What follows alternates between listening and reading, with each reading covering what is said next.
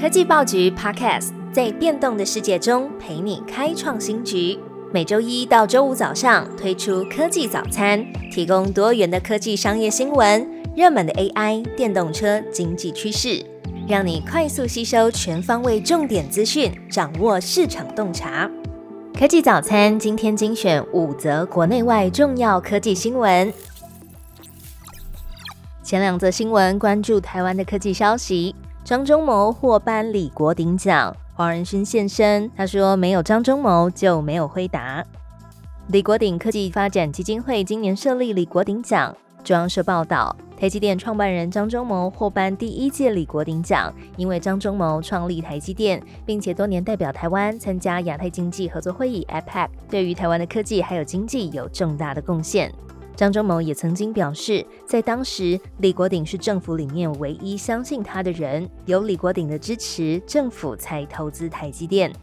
而多位产业界的巨头，像是台积电董事长刘德英、总裁魏哲嘉，还有宏基创办人施正荣、广达电脑董事长林百里等人，也都出席颁奖典礼致意。就连 NVIDIA 创办人及执行长黄仁勋，也特地从美国来台湾为张忠谋祝贺。黄仁勋在会场上演讲提到。张忠谋说：“没有李国鼎就没有台积电。”他则要说：“没有张忠谋就没有辉达，没有他所创立的台积电就没有辉达今天的成就，没有台积电就没有台湾科技和在全球举足轻重的台湾。”总统蔡英文也在活动中表示：“张忠谋协助台湾走向世界，努力的心血也让世界走进台湾。过去几年在接待外宾的时候，外宾最有兴趣的就是台湾的半导体产业。”未来大家也继续以台湾的优势提升台湾竞争力。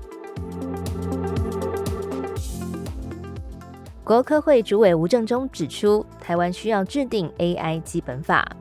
国科会整合国内学研力量，以繁体中文资料为模型的基础，开发有台湾版的 ChatGPT 之称的对话引擎 Tide。立法院教育及文化委员会最近审查国科会预算时，国民党立委郑丽文提出质疑，指出科技巨头像是 Google 或是微软的模型参数量都远超于 TED，达到千亿级别。那对此，国科会主委吴振中回应，台湾正努力要和微软还有亚马逊等大企业合作，致力提升本土的 AI 技术。而民进党立委吴思瑶也关注 TED 经费是否充足。吴振中则回复，TED 利用现有的 AI 超级电脑还有 GPU 进行开发，同时经费也有用来进行训练资料的搜集。目前三亿新台币的经费是足够的。吴振中也强调，台湾需要制定 AI 基本法，以规范生成式 AI 技术的使用。NVIDIA H 一百晶片产能增加，企业有望更便宜买到它。根据外媒 HPC Wire 报道，NVIDIA 过去因为产能的限制，实行配给的制度，现在情况有所改善。许多企业表示已经收到了 H 一百晶片，企业可以用更低的成本获得硬体计算资源。NVIDIA 在过去 GPU 短缺的期间，优先提供晶片给财力雄厚而且能够充分利用 GPU 性能的客户，像是特斯拉就是其中之一。而随着市场的需求增加，数据供应商开始建立基于 H 一百的数据中心之后，NVIDIA 不仅可以为大型客户提供明确的交货时间表，也开始接受了小型企业订单。NVIDIA 近期也公布设计蓝图，计划在三年之内要推出新的 GPU。下一则新闻，ARM 首份财报就超出华尔街预期，高效能 CPU 需求助力。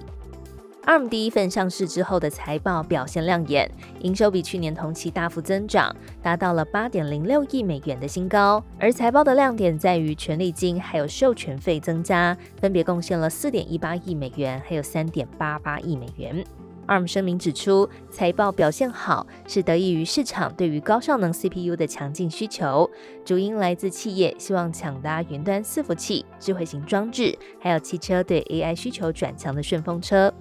虽然财报亮眼呢，但是 ARM 对本季度的财务预期则是欠佳，导致股价在盘后的交易中下跌了百分之六点六二。ARM 指出，虽然授权费的收入增加，可是总体的经济环境带来不确定性，可能会影响到未来授权费的收入状况。